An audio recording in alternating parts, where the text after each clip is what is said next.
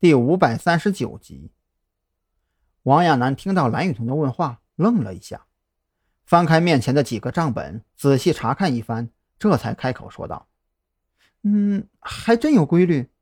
大部分价格虚高的海鲜都来自元强渔业旗下，渔船编号分别是 YQ 七幺二、七幺四和七幺七这三艘船。除此之外，还有一些零零散散的虚高价格，但是没有备注渔船编号和公司名称。”元强渔业公司，张扬当即掏出手机给许志伟发了个短信，让他尽快查清楚这家元强渔业公司的资料和背景。本以为调查一家渔业公司的资料对许志伟来说应该是手到擒来才对，可没成想，才过去十几分钟，许志伟的电话就打了过来。老张，这家公司肯定有问题。许志伟的声音非常肯定。我用了各种方法去搜集资料，最后却发现，除了注册资料和每个月的税务记录之外，没有任何官方记录。更奇怪的是，也没有像其他渔业公司那样投放线上和线下的广告。张扬听完这话，不由得翻起了白眼，说的这么肯定，还不是啥都没有查到啊？这注册资料跟税务记录有个屁用啊！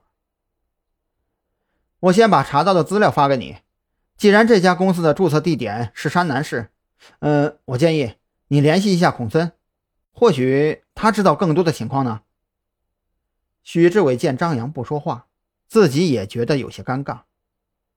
许志伟的话倒是给张扬提了个醒，这十几天来，光顾着从侧面调查了，他还真没有向孔森问询过关于梁月英走私嫌疑的事情，不由得心中一动，给孔森打了个电话过去。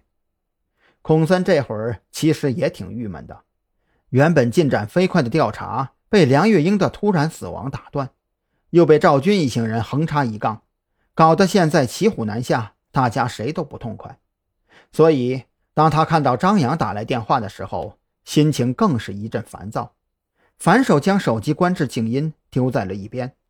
做完这些之后，却又觉得有些不太合适，深呼吸了几口。这才抓起手机接通了电话。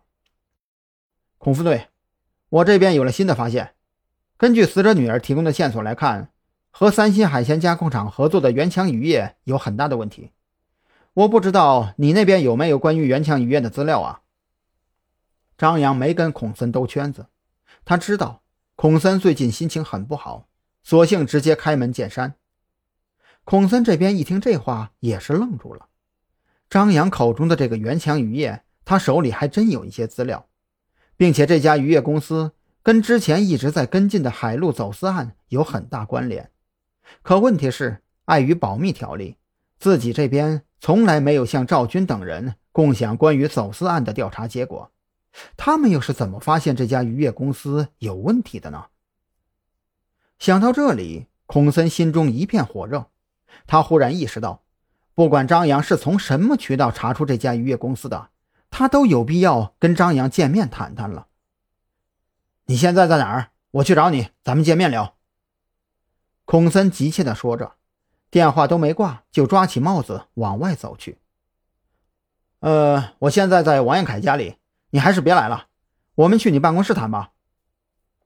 张扬有些懵逼，孔森刚接电话的时候，明显很不耐烦。可当自己说完袁强渔业之后，却是态度一百八十度大转变。